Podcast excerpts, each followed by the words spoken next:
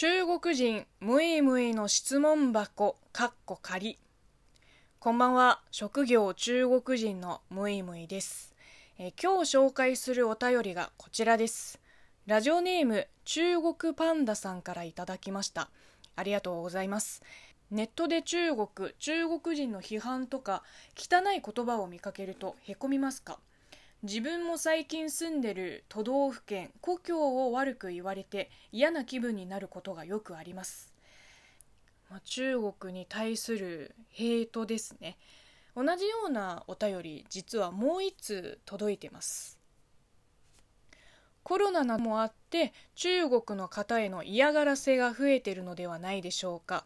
以前ムイムイさんは間違った主張は最終的には淘汰されるのでアンチなんか気にしないといったような気がします。あの確かに言いました。でも数が増えてくるとやはり気分が悪くなるのではないかと心配しています。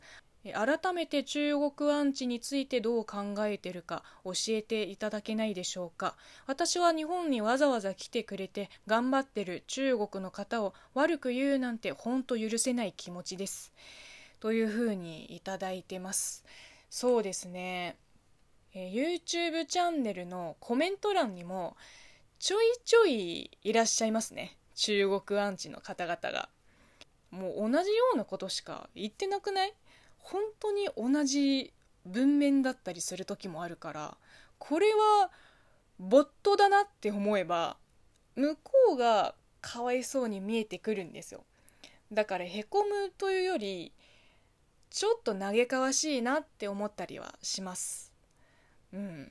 まあ、やっぱりねアンチに構う必要は全くなくって応援してくれるファンの方にどう感謝を伝えればいいのかを考えるだけでも精一杯なんですよ。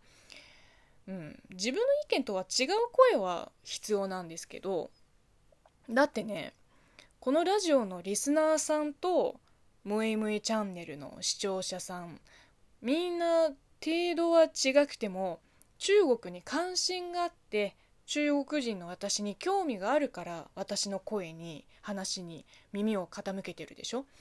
そういう人たちが2万人以上もいるのにたった数人のアンチに気を取られてもね不毛ですね。逆に理解してくれる人理解しようとしてくれる人こんなにもいることに本当に感激しています。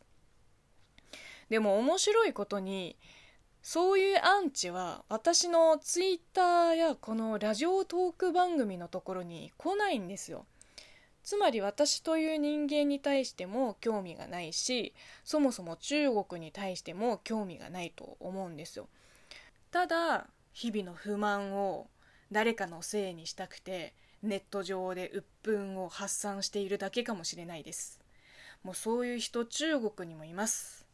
インターネットの世界ではやたらと威張り散らす人たちいます。結論。アンチはやっぱり気にしません。なぜならこうやってね心配してくれるファンの方がいるから。